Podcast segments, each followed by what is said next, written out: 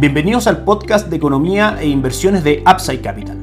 Revisaremos el rendimiento del mercado en Chile y el mundo y las principales noticias económicas y financieras que marcan la jornada.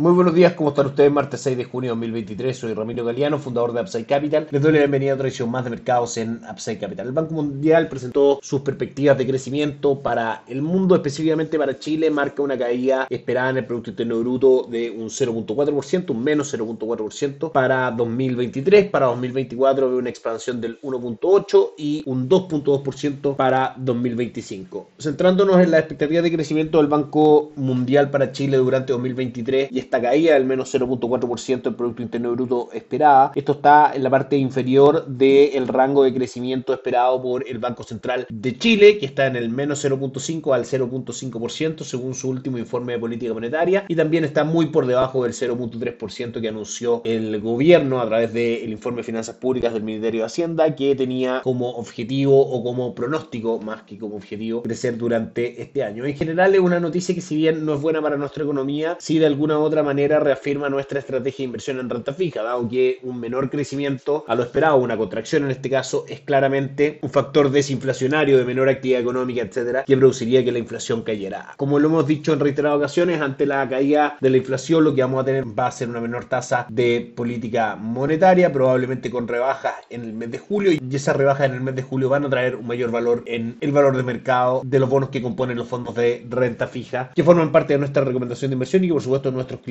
pueden acceder mediante Upside Capital a través de las alianzas estratégicas que tenemos con distintas administradoras de fondos, especialmente AGF Principal, Larra Invial y Zurich. En ese caso tenemos al fondo base de la estrategia por parte de Itaú, Itaú Dinámico marcando un avance durante el año del 3.42%, 9.64 los últimos 12 meses y 2022 un 12% superando el retorno de depósitos a plazo. También por la parte corta de la curva, es decir, instrumentos para inversiones de muy corto plazo como fondos money market, tenemos Itaú Performance que marca ya un retorno durante el año del 4.39%. A medida que las tasas vayan cayendo, eso sí, lo más probable es que los fondos money market y depósitos a plazo vayan perdiendo fuerza en cuanto a el interés de vengado por estos instrumentos y finalmente lo que gane a la larga, como siempre ha sido, serán los instrumentos de renta fija local. También por parte de Principal AGF, las carteras de conservación de capital, que especialmente la de Horizonte de Inversión a 6 meses marca un 4.34%, 3.75 la de 18 meses y 36 meses a 2.76. Como siempre, repetimos por supuesto, a medida que las tasas vayan cayendo, las carteras de conservación de capital de principal irán tomando mayor fuerza y las de corto plazo, como las 6 meses, si bien mantendrán utilidades, estas serán cada vez menores. Ayer el dólar cerró en 800 pesos, sin variaciones respecto al cierre del día viernes y el IPSA cayó levemente un 0.03%. Si vamos a revisar el mercado el día de hoy, tenemos al dólar cotizando en 797, cayendo 3 pesos respecto al día de ayer. El dólar index cotiza en 104,22, sin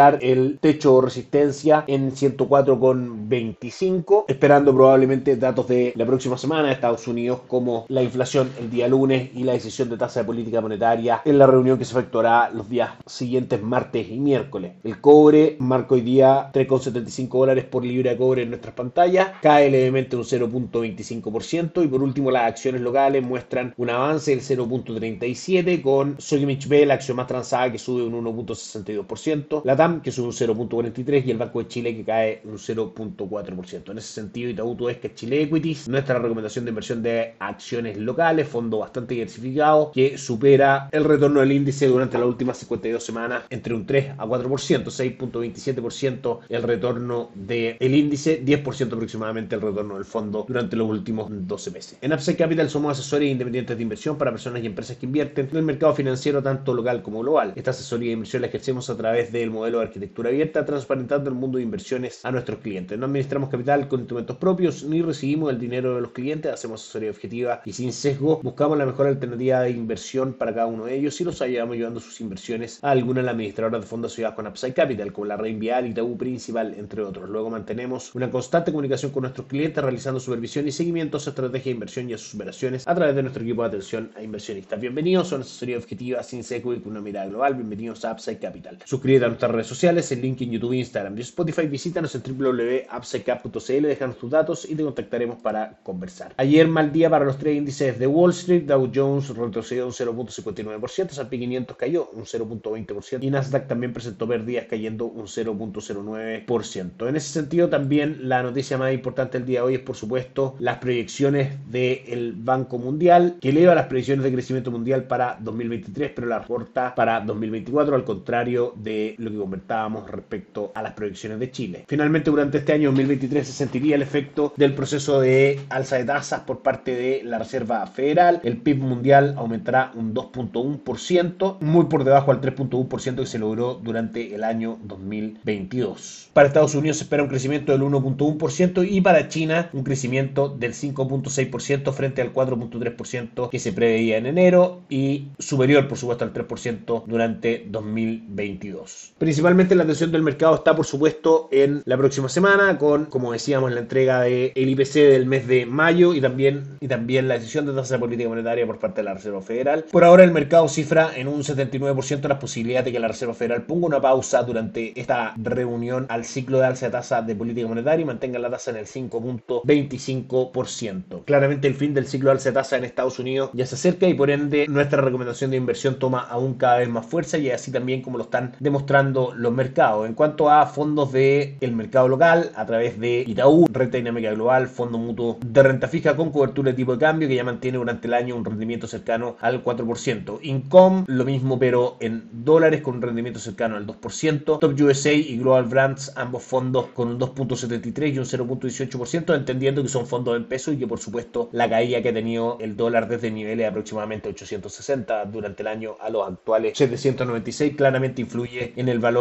de esa rentabilidad. También desde Principal, portafolios principalmente internacionales, en dólares de crecimiento de capital a través de plataforma Allfans y también de conservación de capital a través de plataforma Allfans, todos ellos con excelentes resultados. La cartera muy arriesgada de Allfans con retorno del 5.8% y la cartera de conservación de capital con un plazo de 6 meses de Allfans con retorno cercano al 2%. Si nos vamos al calendario económico, recordamos que ayer tuvimos lectura de PMI, índice de gerentes de compra alrededor del mundo, donde estudiándose principalmente los datos del sector servicio de Alemania, España, Italia, Francia, la zona euro y Estados Unidos en general, muestra que el sector de servicio de cada una de esas economías mantiene su dinamismo, mantiene un estado de crecimiento, pero por debajo de lo que esperaba el mercado. Noticia que puede ser favorable para que la Reserva Federal y en general los bancos centrales vayan disminuyendo las tasas de política monetaria. Sin embargo, hoy día en la mañana nos encontramos con la decisión del Banco Central de Australia de subir su tasa política monetaria al 4.10% versus el 3.85% que el mercado esperaba y eso claramente produce algunas turbulencias en los mercados. Por último, hoy en la noche conoceremos exportaciones, importaciones y balanza comercial desde China que probablemente puedan influir en el precio del cobre y por ende en el precio del dólar en Chile. La jornada de los principales índices bursátiles se comporta de la siguiente manera: Nikkei 225 en Japón arriba un 0.9, el Hansen de Hong Kong cae un 0.05 y el índice de Shanghai cae también un 1.15%. En Europa el DAX alemán avanza un 0.23 y el Eurostock 600 avanza un 0.42%. Y por último Estados Unidos una jornada mixta con Dow Jones cayendo un 0.08%, S&P 500 subiendo un 0.15 y Nasdaq subiendo un 0.28%. Eso es todo por hoy, que estén muy bien, tengan un excelente día, nos encontramos mañana. Chao, chao. Gracias por escuchar el podcast de Economía e Inversiones de Upside Capital. Te invitamos a visitar nuestro sitio web www.upsidecap.cl y contactarnos para brindarte una asesoría objetiva, sin sesgo y con una mirada global para tus inversiones.